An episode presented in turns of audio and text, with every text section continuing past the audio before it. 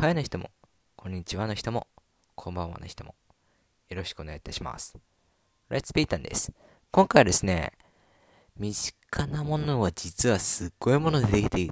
でできているってことについて話そうと思います。まあ、4つほど紹介しますね。まあ、ではまずはじめですね。まあ皆さんなんか、ヨーグルトのいちごとか、お菓子のいちごとか、あとはまあ、ハムとか、かまぼことか、あとは桜餅とかの赤色って何ででできていると思いましたか？いちごとか果物とかって思った人もいると思いますけども実はそうではないんですね。まあ全て全てじゃとは言い切れませんけどもそのほとんどはエンジ虫と呼ばれる虫からできてでできてるんですよ。でそれをすりつぶしてコチニール色素と呼ばれる真っ赤い、まあ、色素を使ってこの食品とかの赤色を表現しています。まああと食紅とかにも使われていたりします。ああと、まあ、そうですね。稀にコチニール色素とにはなんかアレルギーが報告されていてまあアナフィラキシーショックといいますかアレルギーの人がその赤色の口紅とか口に塗っちゃうともうね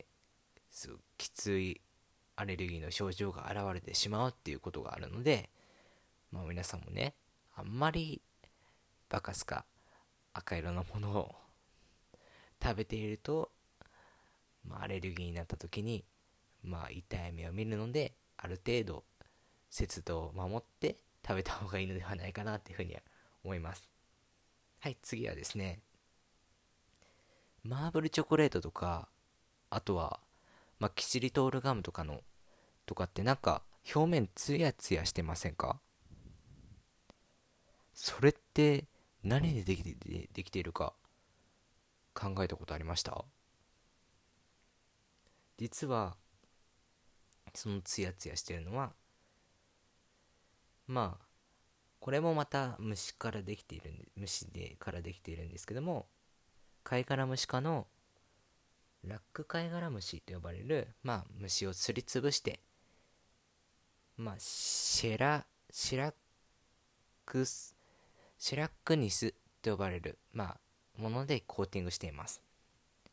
まあこれ、こちらはですね、まあ、一つ目で紹介した、まあ、赤い色素よりかは安全性が高いと言われています。まあこれね、こっち、こっちはあんまり心配する必要はないと思います。次はですね、抹茶アイスの抹茶って抹茶でできてると思ってた人もいるのではいるのではないかなというふうには思うんですけども昔はそうだったのかもしれませんけども今は違います。濃い抹茶濃いさ濃い緑色って普通の抹茶でも作り出すことって難しいじゃないですか。はいこれは蚕の糞からで糞からでできています。まあ、三者と呼ばれる、まあ、緑色の塗料なんですね。まあ別に蚕の糞だったら、まあ、まだ食べれるかなっていうふうには思いますけども。うん。まあ確かにちょっと、あんまり、この話を知ってから、あんまり進んで食べようとは思わなくなりましたね。抹茶アイスを。はい。では最後です。はい、今ここで、ガムを捨てるのを面倒で、飲み込んじゃえっていう人、ちょっと待ってください。実は、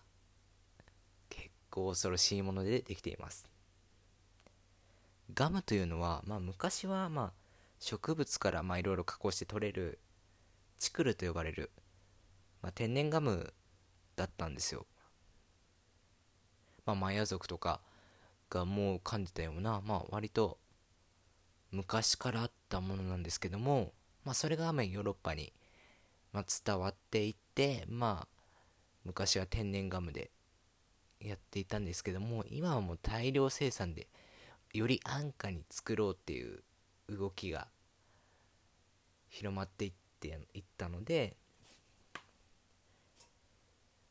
今はプラスチックになっています。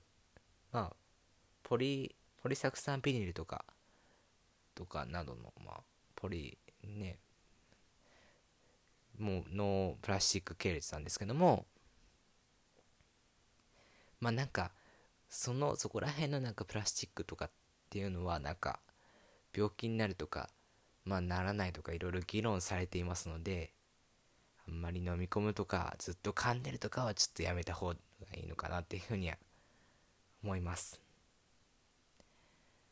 はい今回4つほどまあ身近なものはすごいものでできているってことを紹介しましたけどもいかがだったでしょうか？ね鮮やかなものとかには実は凄まじい原料でできていたってことが伝わったかなっていうふうに思います。まあ、最後までご視聴していただいてありがとうございました。ではまた。